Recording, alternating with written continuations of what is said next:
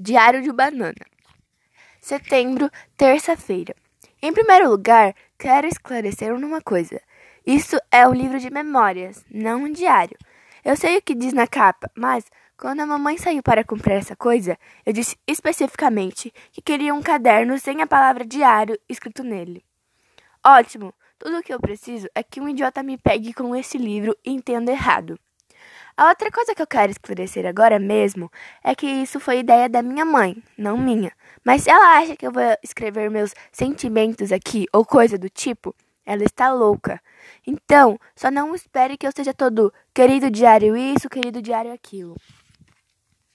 A única razão de eu ter aceitado isso é porque imagino que mais pra frente, quando eu for rico e famoso, vou ter coisas melhores para fazer do que ficar respondendo as perguntas bestas o dia inteiro. Daí, esse livro vai vir a calhar. Como eu disse, um dia vou ser famoso, mas por enquanto estou preso no ensino fundamental com uma cambada de debs. Só quero dizer aqui que eu acho o ensino fundamental a ideia mais estúpida já inventada.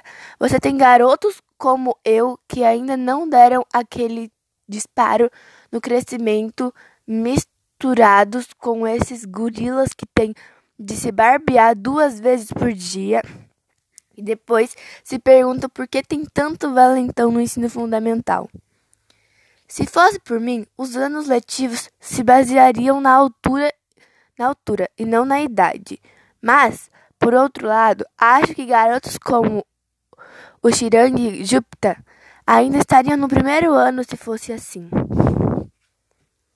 Hoje é o primeiro dia de aula e agora só estamos esperando o que o professor acabe logo de decidir quem senta onde.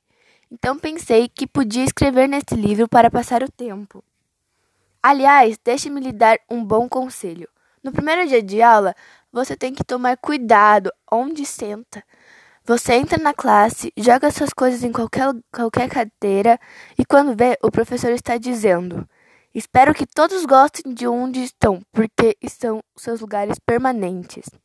Assim, nesta classe, acabei com o Shiri Host na minha frente e o Lionel James atrás.